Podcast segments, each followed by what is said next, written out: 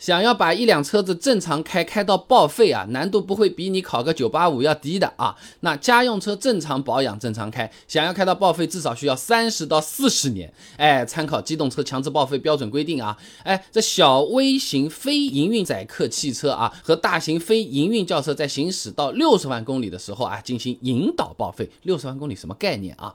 汽车后市场乘用车维保行业白皮书上面有个数据的啊，中国车辆平均行驶里程一万六千。两百五十千米，那按照这个数据来算的话，开到六十万公里大概需要三十七年。哎，你要是开的少一点，就上四十年了啊！哎，但实际上别说三十七年了，能开到十二年以上的车子已经非常非常少了啊。那有吗？肯定也是有的了，但是占比不会有那么多。F 六大数据研究院二零二二年统计了全国一万八千家 4S 店和汽修店，发现啊，进店维保的这个车子啊，车龄平均啊。六点四年，超过十二年车龄的只有百分之十，超过三十年的估计只有百分之一到百分之二了啊。那如果果对比高考竞争的难度的话，浙江省二零二二年九八五高校的录取率也就只有百分之一点八七左右，是不是听起来差不多了啊？呃，朋友们，车子开了多少年了？也欢迎在评论区分享一下。当然，你要报高考分数，我也不介意啊。那么接着讲啊，让车子难以正常开到报废的原因，主要是接下来说的这三个啊。首先，站在我们车主的角度，很多朋友啊。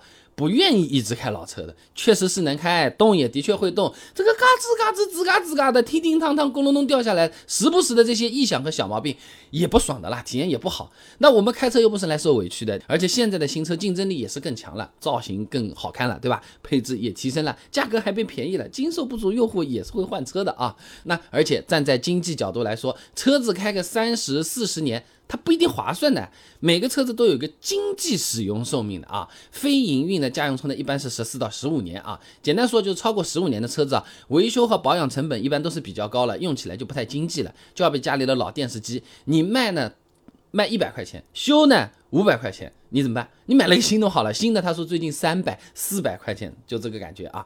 那最后就是政策一方面的因素了，也会影响朋友继续使用老车的。比较大的嘛就是限行了。你比如说苏州，二零一八年对国一国二排放的车辆就进行限行了，每天早上七点到晚上八点，中心城区部分路段它没法走啊。其他一些城市也有类似的情况。以前的话还有个比较麻烦的事情，就是你一年要做两次年检啊。不过。怎么说呢？去年年检新规出台之后呢，十年以上的车子也只要一年一检就好了，相相对来说是方便点。总的来说还烦啊。那车子越开越不值钱，到底开多久卖掉？对我自己来说是最划算的。既然开不到报废，那么第六年卖和第十年卖价格会相差多少呢？换新车去 4S 店把旧的抵掉，买个新的置换一下，还说我直接去二手车贩那边卖掉，拿了这个钱再去跟人家谈价格，到底怎么样的方式对我自己是最有利、最划算的啊？而且。现在网上有不少人在说，你卖车卖给谁都可以，千万不要卖给亲戚。这话又是怎么讲的？以前我视频已经做好了，感兴趣的朋友啊，你关注我一下，点我那个头像进我的主页，你就能看得到了。